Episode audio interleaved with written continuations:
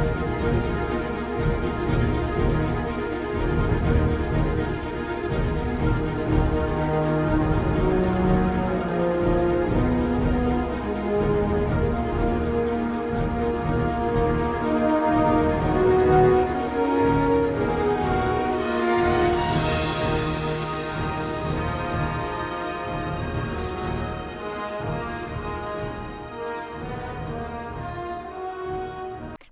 Fale, amigo, e entre. Este é o Mitopeia, o podcast para falar sobre Bíblia e cultura pop. Eu sou o Vitor Inácio e se você teve acesso a esse podcast é porque escolheu a pílula vermelha. Fala galera, aqui é o Arthur Marques e eu não vejo a hora de me libertar desse zoológico. Fala amigos, Vinícius na área e eu gostaria de falar igual o Morfield que tudo que eu posso oferecer para vocês é a verdade. Fala pessoal, Felipe aqui e hoje você vai ser convidado a sair da sua caverna. Fala galera, aqui é o Leandro e cedo ou tarde você vai perceber, como eu percebi, há uma diferença entre trilhar o caminho e conhecer o caminho. E aí, gurizada, aqui é o Marcos Bobson. Quando eu tive conjuntivite, as pessoas me chamavam de Nil. Essa aí eu não entendi.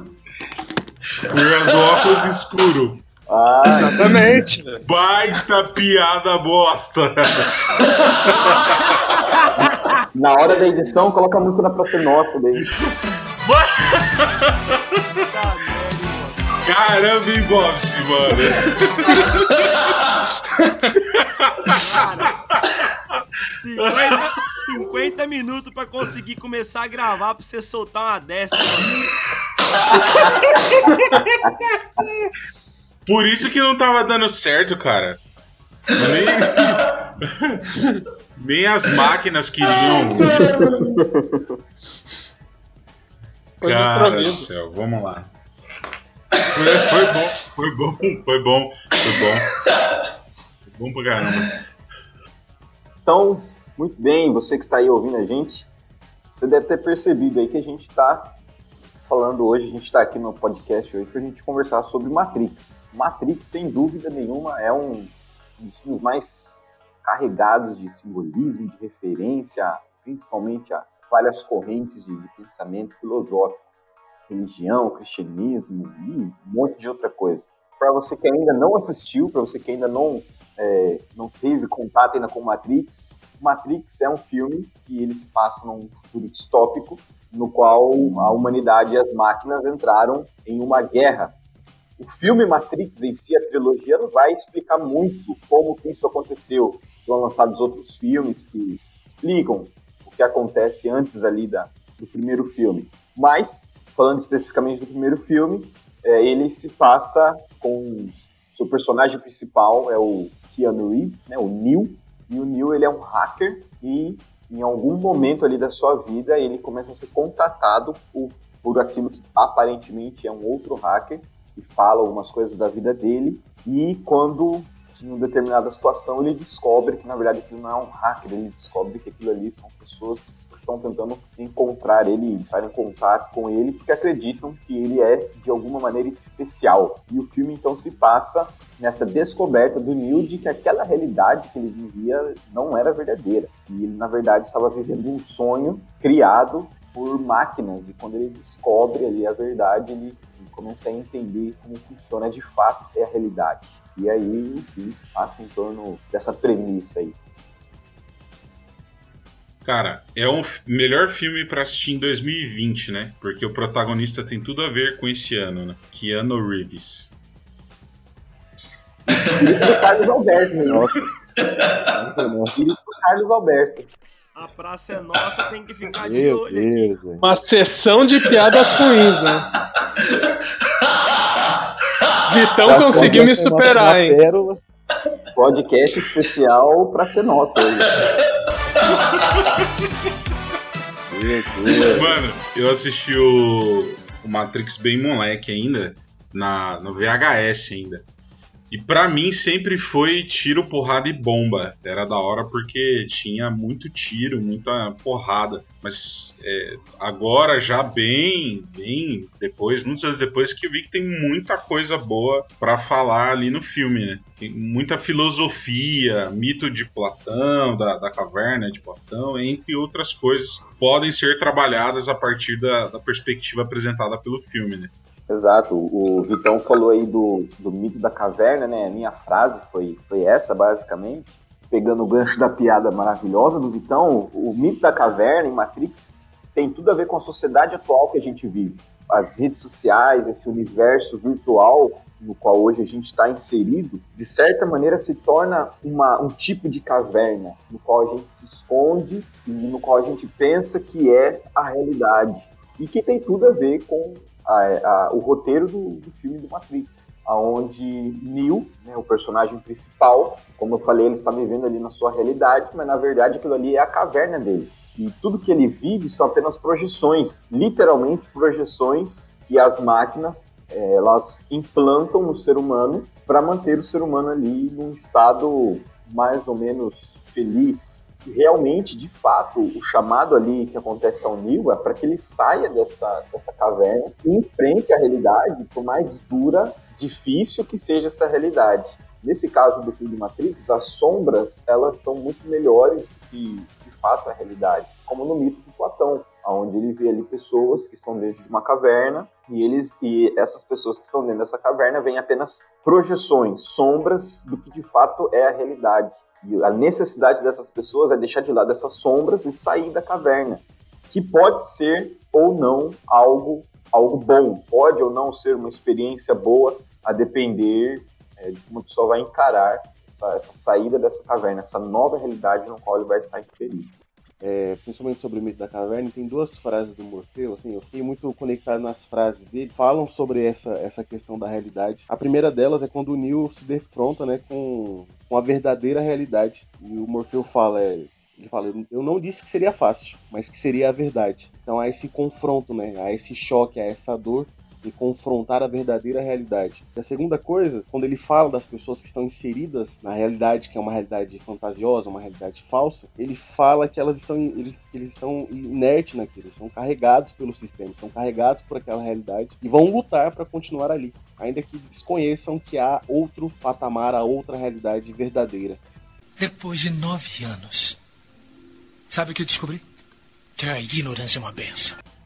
O contraponto aí interessante é o Cyper, né? Que Cyper ele está vivendo na, na realidade de fato, né? E ele busca, né, por meio de acordos, né, voltar para a realidade simulada da Matrix, né? E a gente percebe que a verdade é, não é para todos no filme, né? Não são todos que estão prontos ou querem ouvir a verdade. E isso é, é, é, é muito interessante, porque o que, que é melhor? Você ser feliz e viver uma mentira né, ter aquela felicidade mais externa, né, mais superficial, mas você vive na, sou feliz, mas estou vivendo a mentira. Ou você saber a verdade e, e viver com os problemas que ele acarreta, que a verdade acarreta. Então, Leandro, essa discussão é maravilhosa, cara. Porque quando a gente pensa em verdade como um poder libertador e etc., é fácil essa escolha. Mas às vezes você vive uma realidade e você descobrir que aquilo ali tudo era mentira, é um choque tenso que às vezes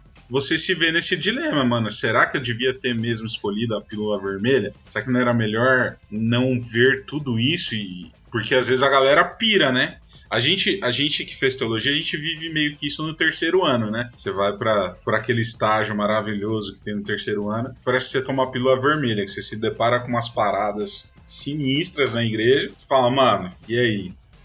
É, era, será que era melhor ter continuado lá sem, sem enxergar essas coisas todas? Eu, pelo menos, me vi nesse dilema várias vezes durante o terceiro ano.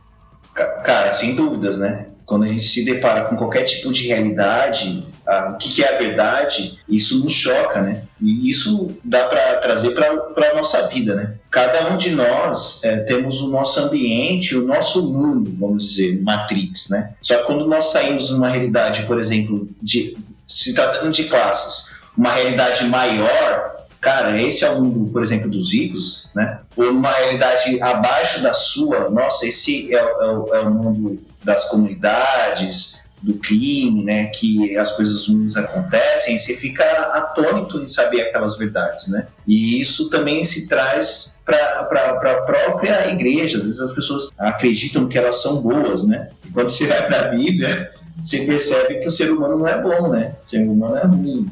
E, e o Matrix ele trata isso com muita eficiência, né? Com muito sucesso. Ele retratar o mundo real, o que, que é real e o que não é real, né? O que, é realidade, o que é simulado.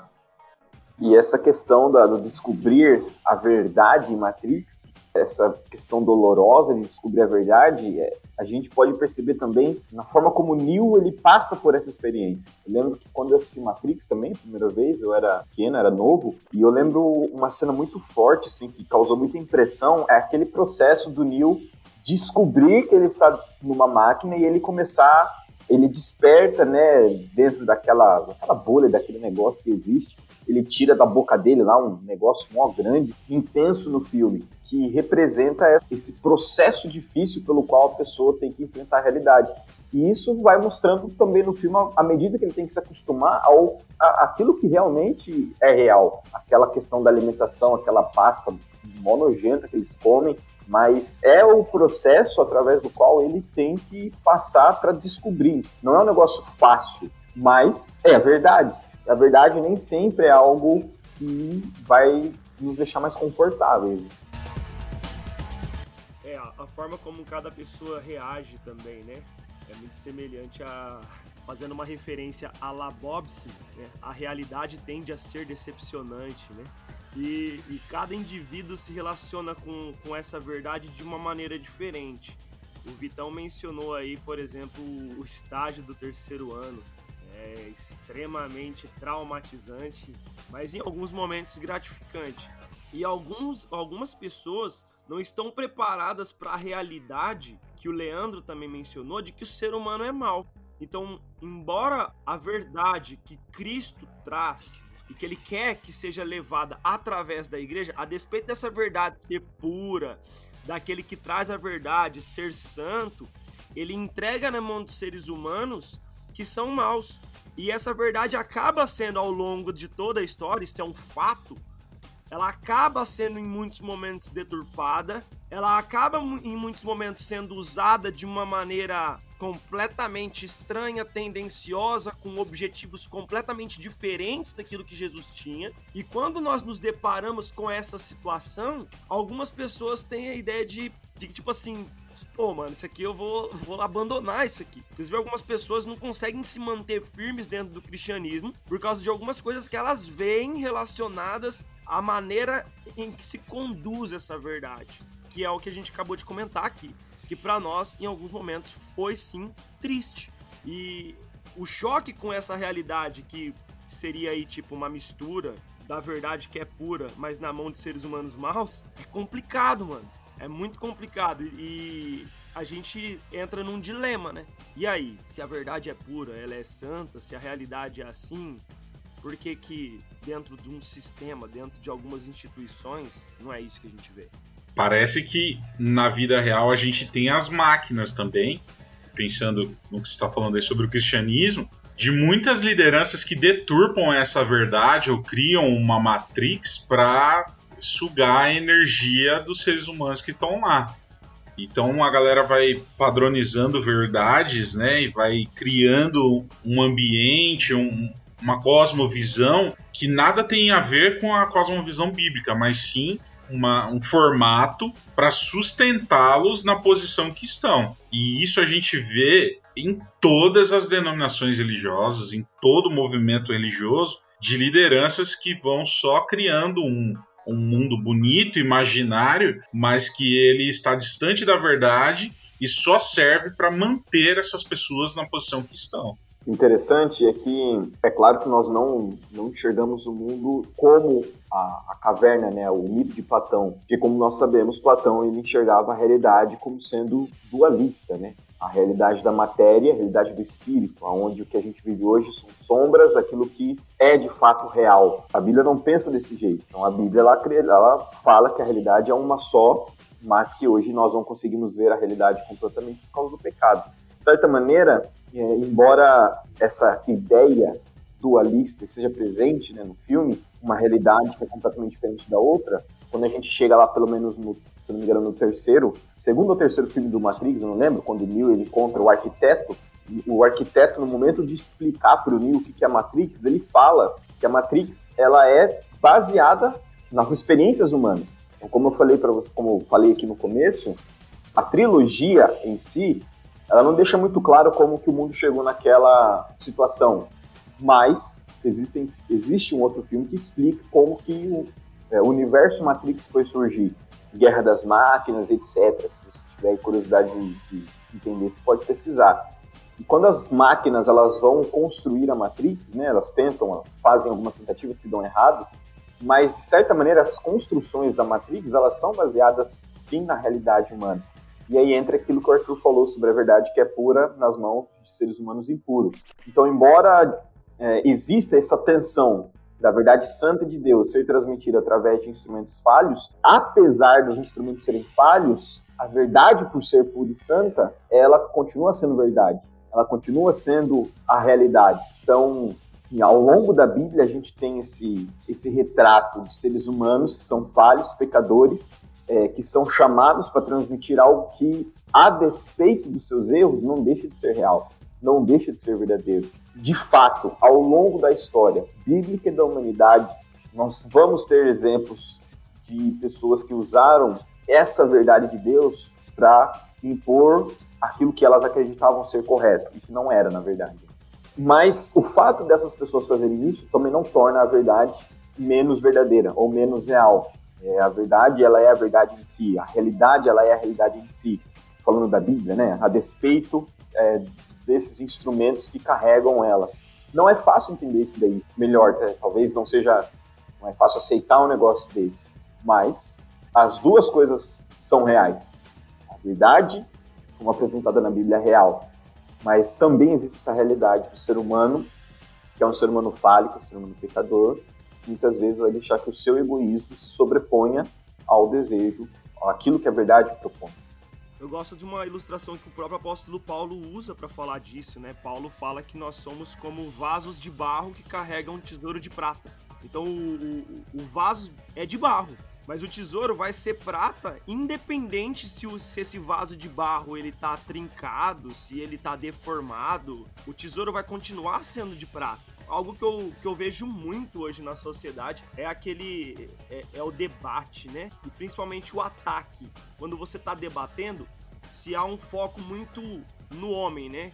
É o argumento ad hominem, onde você ataca o indivíduo e não o argumento. Você, por causa do indivíduo, você invalida o argumento. Né? Então, se o cara ele é um hipócrita, então logo tudo que ele tá falando é mentira. E isso, assim, é muito real dentro da própria religião. Hoje em dia tem a tal da cultura do cancelamento, onde o cara, se ele falar besteira durante dois minutos, você simplesmente cancela ele e tudo aquilo que ele falou perde toda a validade. Mas será que se a gente fosse pensar racionalmente um argumento ele deveria ser invalidado pelo sujeito, é algo a se pensar, né? Porque a verdade, ela é verdade independente de quem a fala. E mentira é mentira também independente de quem fala. Então muitas vezes a gente está usando um pensamento meio estranho e acaba invalidando ou validando discursos baseado em quem é que fala. Acho que foi o Felipe falou é, do processo do Neil me, me lembrei da cena de quando ele abre os olhos, assim, eu tento abrir os olhos ele fala, tá doendo. E aí o Morpheus fala, é porque você nunca usou de verdade os olhos. E realmente a verdade, a verdade, muitas vezes ela, ela, é, ela dói. E eu me lembro de 1 Reis 22, da aliança de Josafá com Acabe, que Josafá fala, olha, vamos, chama uns profetas aí para para ver se é isso mesmo, se a gente vai cumprir a vontade de Deus indo para essa batalha e tal. E aí vem os falsos profetas, falam, e Josafá não fica satisfeito. Fala, não, eu quero alguém que fale a verdade. Eu quero um profeta de Deus mesmo. E aí eles vão chamar Micaías, né? E aí o mensageiro já dá o recado, ó. O rei não curte você, você só fala mal do rei, você só pega no pé do rei. É bom você trazer uma palavra boa. É bom você você falar um negócio que agrade o rei, não falar a verdade. E aí Micaías é fiel lá, não, que Deus mandar é isso que eu vou falar. E essa é uma é, uma, é um dilema que a gente vive atualmente, principalmente na igreja. Eu posso falar a verdade ou eu tenho que ter cuidado com algumas verdades que eu vou falar, porque de repente o, o rei pode ouvir e vai, vai se sentir incomodado, ou alguém vai se escandalizar de ouvir, então é melhor a gente não falar. Esse assunto é melhor a gente não tocar, porque vai causar polêmica e tal. Nosso compromisso é com a verdade ou com a reação das pessoas, o quanto a gente tem que estar tá comprometido com a verdade, o quanto a gente também tem que estar tá comprometido em não escandalizar. Mas em, em certo aspecto, a verdade também não escandaliza, quando a gente apresenta a verdade, a gente não é chocado e sente a, a mesma, a mesma coisa que o Neil sentiu lá, meus olhos estão doendo, é, há um incômodo, porque a partir de agora eu começo a, a utilizar o, os olhos, o cérebro, algo que eu não utilizava antes. Eu só seguia a boiada. Assim. Ou será que é bom falar antes que seja tarde, né? Ou é bom que se, é, ou é bom falar antes que seja tarde e não fazer parte da boiada. Não, é, mas é, uma, uma coisa importante sobre a verdade é, é a prim... Tem asterisco demais, mano. Quem tem ouvidos que ouça. É, hoje, hoje eu li Ezequiel 3, né, do Atalai. Olha, se falar, se não falar ficar quieto, o sangue dele vai cair sobre você, né? Mas voltando aqui ao Matrix, né? A, a, o interessante é a questão do Neo sendo escolhido, né? Ele é a ideia clara de Jesus Cristo, ideia messiânica de que ele vai trazer a paz. E isso fica muito claro no filme, né? Na verdade, ele traz a vitória sobre é, dos seres humanos sobre as máquinas, porque eles têm a, realidade tem um nome muito muito próprio para ela, né? A cidade dos, dos seres humanos da resistência se chama Zion, né? O Sião, para quem não sabe, Sião é Jerusalém. E, e, eles têm essa ideia de que o Nil vai trazer essa paz. E o, o importante é que você observa que tudo gera em torno do, de Nil descobrir que ele é o escolhido. Só que, diferente de Cristo, né? Cristo ele sabe que é o escolhido e ele age como escolhido. Neo ele, ele vai se descobrindo como escolhido, né? E ele faz uma escolha de ser ou não ser, porque até é, quando a trama se desenvolve, quando ele, ele vai para a Matrix, você percebe que ele, ele tem algumas capacidades que são diferentes, maiores dos outros, dos seus outros amigos, né? Vamos dizer assim, das outras pessoas que estavam junto na Matrix. Só que ele, ele chega um momento que ele tem que escolher. E aí, então, quando ele escolhe, ele realmente ele, ele começa a ser o escolhido e agir como escolhido, né? E essa questão da escolha é, é, é, muito relevante, né? A escolha, ela tem um preço. Você escolher saber a verdade, ela tem um preço. E qual que é o preço que você vai pagar? O preço, geralmente, é doloroso, porque você vai deixar coisas que você gosta. A, a Matrix, né? A gente vê isso no Cyber, que ele, ele, a discussão dele é porque o Morfeu não fala para ele que é, o que, que, é a verdade. Ele fala que, que é a verdade, mas não fala o que vai acontecer quando ele descobrir a verdade. E ele, num diálogo com o Smith, ele começa a comer uma carne e ele fala: Essa carne eu sei que não é saborosa, mas é o que me dá prazer. Melhor do que comer aquela comida xixelenta, ruim, né? É, que a gente come na realidade. Pelo menos eu vivo na, na realidade simulada e pelo menos eu sou feliz. Lá eu não sou feliz. Então a, a gente percebe que é, a verdade ela é dolorosa e ela traz um preço. E muitos vão rejeitar a verdade querendo voltar para a realidade simulada. Só que não tem volta. E, e, isso tem uma consequência, né? Que é a escolha, e essa escolha vai nos fazer ter dor, que é o que acontece com o Neil. Né? Eu quero comentar o que o Leandrão tava falando aí, fiquei bem focado nas frases de Morfeu no início do, do primeiro filme é muito interessante o incômodo que vai gerando no Neo em busca da verdade, né? Ele, ele vai sentindo que há uma, uma algo para ser descoberto. E quando ele, nesse processo de descoberta, o Morfeu fala para o Neo o seguinte: enquanto Matrix existir, a raça humana nunca será livre. Então, consequentemente, enquanto a realidade falsa existir, a raça humana nunca será livre. Ainda que aproveite dos prazeres que estão dispostos, nunca será livre. Depois o Morfeu comenta o seguinte: após a sua morte, o oráculo profetizou a sua volta e que sua chegada coroaria a destruição da Matrix, a fim da guerra e a liberdade para o nosso povo. Então isso é colocado para o Neil, que ele como escolhido, ele como aquele que foi designado para essa para esse objetivo, traria a destruição de Matrix e consequentemente a liberdade da raça humana e também o fim da guerra. Então achei muito muito bonito isso que é dito a ele, ainda que ele não entenda, né, há essa diferença de Jesus, Jesus entende a sua missão, mas ainda assim é bonito, né? E após a sua morte, o oráculo profetizou a sua volta e que a sua chegada coroaria a destruição da Matrix e assim o fim da guerra e a liberdade para o nosso povo. É, na Matrix, essa, essa frase é uma crença apenas para os seres humanos, né, Vini? Mas quando a gente percebe o desenrolar dos outros filmes, é, tem um, uma outra coisa envolvida que é, é a manutenção do sistema, né? Qual que é a manutenção do sistema? Na verdade, o escolhido ele é para escolher algumas pessoas que sobreviveriam pós a mais uma guerra contra a máquina. Na verdade, é um extermínio é, que a máquina faria contra os seres humanos e aí e, e o Neo escolheria algumas pessoas. E isso também está relacionado à escolha do Neil, porque o Neil de fato não escolhe o padrão, né? Ele foge do padrão, por isso que ele faz o diferente e por isso que ele consegue a paz, né?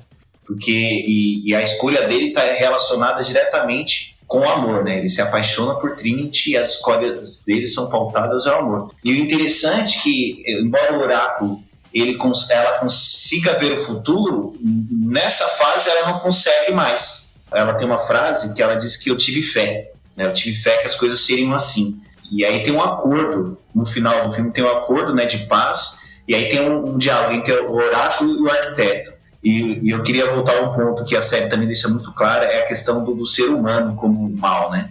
Porque oráculo pergunta para o arquiteto, você, e aí, você vai cumprir a sua palavra? E ele responde assim: Você acha que eu sou ser humano? E isso é, é a tônica do, do, do, filme. Na verdade, você percebe quando você entende o mundo da Matrix que o, a, a, as máquinas elas tomam essa atitude de, de, de, guerra e de manter os seres humanos é, como, como baterias né, vivas por conta dos próprios seres humanos, né, por causa da maldade do próprio ser humano. Human beings are a disease, a cancer of this planet. You are a plague. Eu acho que isso reflete na descrença de alguns lá como o Cyper sobre o escolhido, né? porque não há garantias de quando parte da humanidade visse a realidade, eles escolheriam o caminho positivo, né? Como alguns que conhecem a realidade não escolhem o caminho positivo. É, dentro disso que o Vini falou, o Morfeu ele tem uma frase também que ele fala pro Neo antes deles chegarem no oráculo, né? Que ele diz assim: Eu só posso mostrar a porta, você é quem deve atravessá-la, né? Então, no fim, a decisão por escolher ou não, é sempre do ser humano, né? E essas escolhas, elas vão moldar o nosso futuro, assim como as escolhas que a gente fez no passado moldaram quem a gente é hoje, né?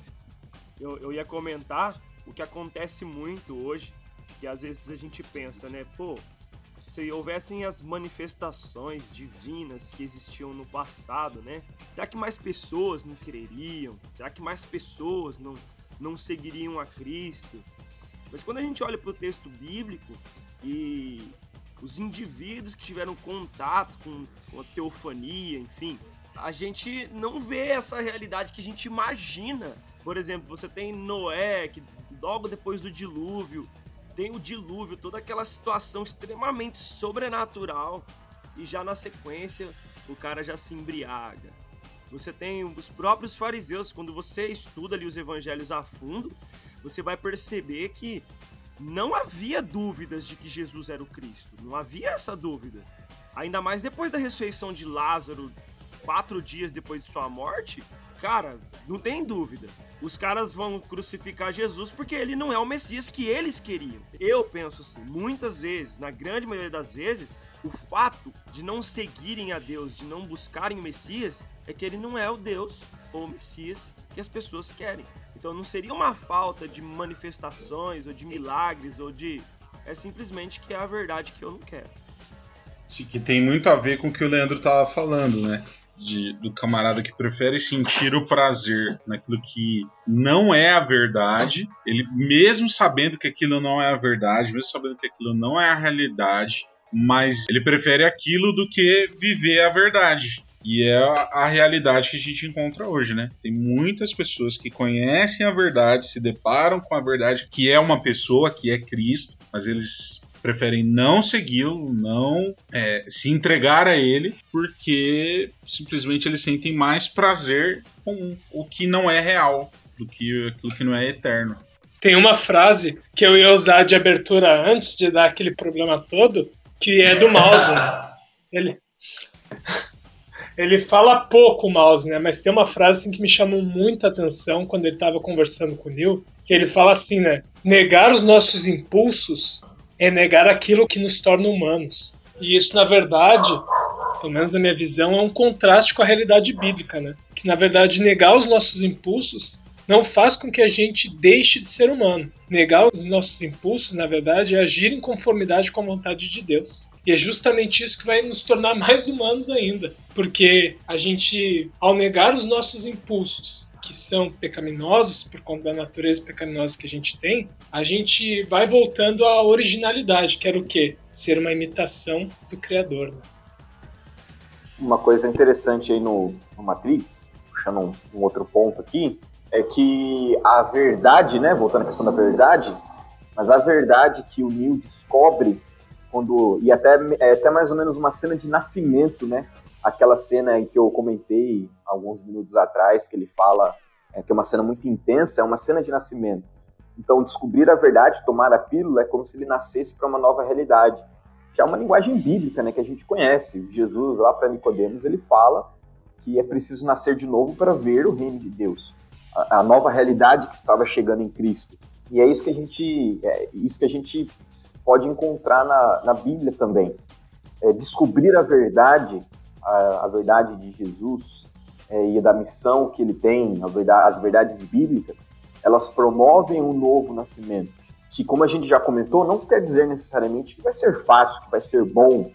Paulo ele usa a imagem do batismo para falar de Jesus, e Paulo usa uma imagem do batismo para falar desse novo nascimento e desse novo despertar para uma nova realidade. Que realmente pode não ser uma experiência que vá só trazer coisas boas, mas ao contrário ali de Matrix, onde essa realidade ela é dualista, um mundo é, um mundo ideal que não existe, um mundo real que existe, a Bíblia ela não apresenta a realidade desse jeito. Então a Bíblia ela apresenta a realidade, aquilo que nós vivemos aqui, aquilo que experimentamos aqui, não é uma simulação, não estamos numa simulação esperando que quando o céu chegar vivamos de fato a realidade. A nossa vida não é simulação.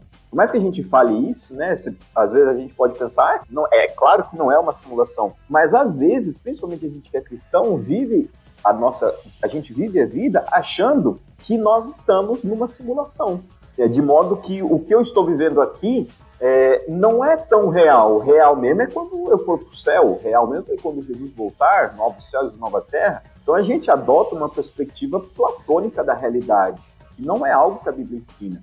Aquilo que somos aqui, aquilo que fazemos aqui, tem importância não somente para aquilo que acontece agora, mas também para a nova realidade que em breve é, vai ser finalmente estabelecida por Jesus. A morte e a ressurreição de Jesus, elas lançaram, elas inauguraram uma nova realidade no mundo.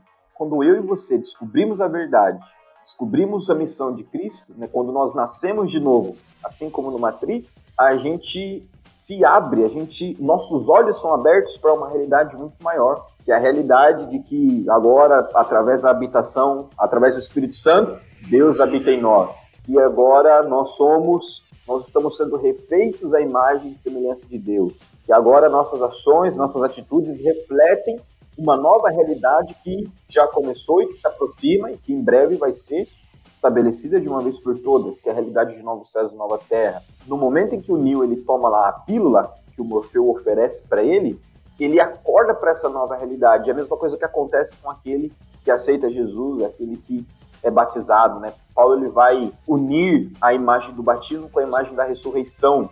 Então você está nascendo para uma nova realidade. E essa nova realidade, a realidade de céus e terra, estão começando a se unir novamente como era no Jardim do Éden. Que agora nós já estamos experimentando isso. Então agora já podemos experimentar essa realidade de céus e terra. Agora podemos é, ver a realidade como ela um dia, como, como ela um dia foi no Jardim do Éden e como ela um dia será na criação de novos céus e nova terra. Existem duas portas. A porta à sua direita leva à fonte e à salvação de Zion. A porta à sua esquerda o leva de volta à Matrix, a ela e ao fim da sua espécie. Como você já disse, o problema é a escolha. Nesse processo aí que você comentou, Felipão, eu acho que tem muito a ver com ligando com o que o Bobson disse, porque esse processo, ou aliás, faz parte deste processo, você abrir mão dos seus impulsos, você abrir mão dos seus desejos muitas vezes. Como Paulo diz lá, tudo me é permitido, mas em tudo me convém. Pensando no cenário atual, há sempre aquela treta, né? De um lado a galera que prega, né? Jesus se aceita como você está e ele não quer saber o que você fez, o que você deixou de fazer. Venha assim como você está, que Jesus está de braços abertos te esperando. E a galera do outro lado que diz que esse discurso é absurdo. Como que você vai comprar Jesus como você está? Não. Você precisa passar por todo um processo de transformação para aí sim você ir a Jesus. Quando, é, na verdade, essa guerra, um exclui o discurso do outro, quando os dois discursos deveriam estar juntos, né? Jesus é uma realidade bíblica, a gente não tem pra onde fugir. Jesus aceita as pessoas como elas estão. A gente vê todo mundo que se aproxima dele é pecador. Ele vai dizer que a missão dele é buscar pecadores. Ele veio para salvar aquele que está perdido. Porém, no processo de salvação, há esse processo de novo nascimento, há o processo de recriação, há o processo de retorno ao Éden é retorno à imagem e semelhança de Deus. E aí essa treta acaba polarizando o discurso de um lado e de outro, excluindo todos os, os passos do processo. Então eu só enfatizo que você tem que ser perfeito para chegar a Jesus e eu nunca vou alcançar isso. Eu nunca vou conseguir estar no nível que os caras exigem para que eu esteja. É a frase que o Kinderman falou aqui uma vez no podcast, né? É mais fácil é, entrar no céu do que entrar na igreja, pelas exigências que a galera faz. E o outro lado é a ênfase exagerada no vem assim e tá tudo certo. Senta aqui na cadeira, receba o seu brinde de viagem e vão para eternidade. Nada precisa ser feito, nada precisa ser mudado. É claro que não sou eu quem mudo, não é o pastor, não é o líder religioso que determina o que vai mudar, mas a palavra. Mas precisa haver transformação, né? O novo nascimento ele exige isso. E a gente vê isso na vida do Nil. Todo o processo de treinamento, de, de recriação que ele passa, se tornando quem ele deveria ser desde o início, para o que ele foi chamado para ser. Então, aproveitando a fala do Vitão, eu quero citar aí uma autora americana chamada Ellen White, depois vocês podem dar uma pesquisada aí um pouco mais sobre ela. E um livro chamado Caminho a Cristo, no capítulo 4, capítulo 5, são capítulos bem curtinhos. O livro também é um livro bem curtinho, mas no capítulo 4 ela fala sobre arrependimento. Ela fala que não há a necessidade de grandes obras para que o ser humano chegue ao arrependimento, para que ele possa receber de Deus a graça. Porém, no capítulo 5, quando ela já está falando de uma mudança de vida, ela fala que após esse arrependimento, após essa estar chegado a Deus, há uma necessidade de luta contra o próprio eu e as próprias vontades. E é uma luta constante, é uma luta de transformação também, né? Então há necessidade de equilíbrio entre esses dois pontos que o Vitão falou. E eu gosto muito desse livro porque ele afirma muito isso. Se a chegar até Deus não há necessidade de grandes esforços. Mas quando eu estou perto dele, eu entendo que a realidade é uma realidade às vezes complexa, eu tenho uma necessidade de transformação. E essa transformação vem através de luta, dedicação e luta contra o eu, né? Não em busca de perfeição, mas porque eu entendi aonde eu estou. E esse ponto que o Vinícius falou, eu aproveito aí e retomo aquilo que eu, que eu havia dito. É, na morte na ressurreição de Jesus, é como se Deus ele tivesse, ele tivesse dado início ao projeto dele de fazer novos céus e nova terra. Já começou esse processo. Por isso que Jesus falava que o reino de Deus havia chegado, que o reino de Deus estava próximo. Reino de Deus entendido como o domínio de Deus sobre as nações, como os profetas haviam predito, quando toda a humanidade veria a glória de Deus, quando todos viriam e, é, e serviriam a Deus, Isaías capítulo 2 fala isso. Então, a morte e ressurreição de Jesus lança o reino de Deus, inaugura o reino de Deus, e agora os seus discípulos devem então anunciar ao mundo as boas novas de que o reino de Deus já chegou, que em breve será estabelecido. Ao mesmo tempo, a morte e ressurreição de Jesus, se ela lança o reino de Deus e o reino de Deus é a nova criação, então de fato agora nós já estamos vivendo a era da nova criação, que já foi inaugurada a era do novo céu e nova terra. Isso apenas vai se concretizar na volta de Jesus, onde de fato a era vai é, acoplar, né, vai abraçar também a recriação do mundo inteiro. E se nós já estamos vivendo a era da nova criação, se como Paulo falou, já somos, já passamos da morte para a vida, se já somos novas criaturas, e as coisas antigas já passaram, se nós já, se já não somos nós quem, quem vive, mas agora é Cristo vive em nós, então essas coisas que são parte da antiga era, da antiga criação, da criação caída, da criação em pecado, elas não podem mais fazer parte da nossa vida, da nova criação. Essas coisas não terão lugar na nova criação, imoralidade, pecado e todas essas coisas mais que vão que são parte da velha criação caída, não fazem mais parte da nova criação. Então, em algum momento ou outro, essa velha criação, por ainda fazermos parte dela, vai nos incomodar, vai tentar fazer nós voltemos a ela. Mas, como Paulo diz, já passamos da morte para a vida. Essas coisas já não fazem mais sentido para nós, porque já não somos mais essa criação. Já estamos experimentando é, os primeiros raios de luz desse novo dia que já raiou para a humanidade, que é a nova era, a, a nova era da vida eterna, a nova era na qual o Messias, o rei de Israel, já está reinando. Então já não faz mais parte da nossa vida fazer essas coisas que são específicas da antiga criação, pois já estamos na nova criação essa nova criação também, né, Felipe? Como foi mencionado aí por todos vocês, essa questão do negar o eu, essa questão do reino que já chegou, mas ainda não. Ela envolve aquela vida espiritual que abrange todos os aspectos da minha vida. Então, estar em Cristo, pertencer a Cristo, não é um momento é, espiritual em um contexto de culto, quando eu abro a Bíblia, quando eu vou a uma vigília, quando eu estou orando. O espiritual ele não é alcançado em um momento isolado da minha vida, mas em todo o tempo. É por isso que isso que o Bob se mencionou sobre o negar o eu, que mostra o que é realmente entender o que é estar em Cristo. Eu nego meu eu, eu já compreendo que eu sou mal.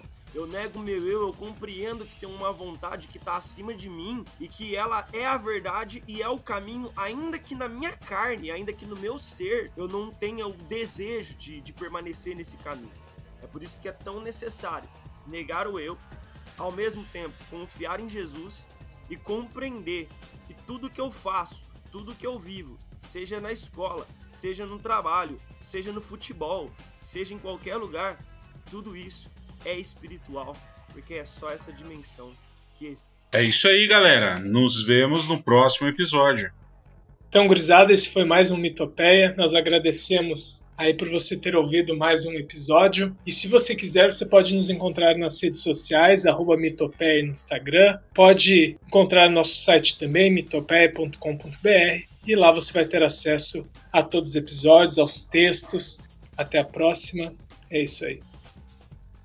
Lá tem o Tinder do Bobson também. Adventinder. Ó, eu não quero ninguém cortando as piadas ruins que vocês falaram aí. Né? ah, isso só vai ser comigo, eu faço o que eu quero, velho. Quando eu tô editando o episódio, eu sou o deus do episódio, cara. Então eu faço o que eu quero. Nesse é um belo de um bosta. Vocês pegaram minha, a, a, as merdas que eu falo, vocês jogam em todos os episódios, seus. eu tô depois de quem que eu tava dormindo aqui?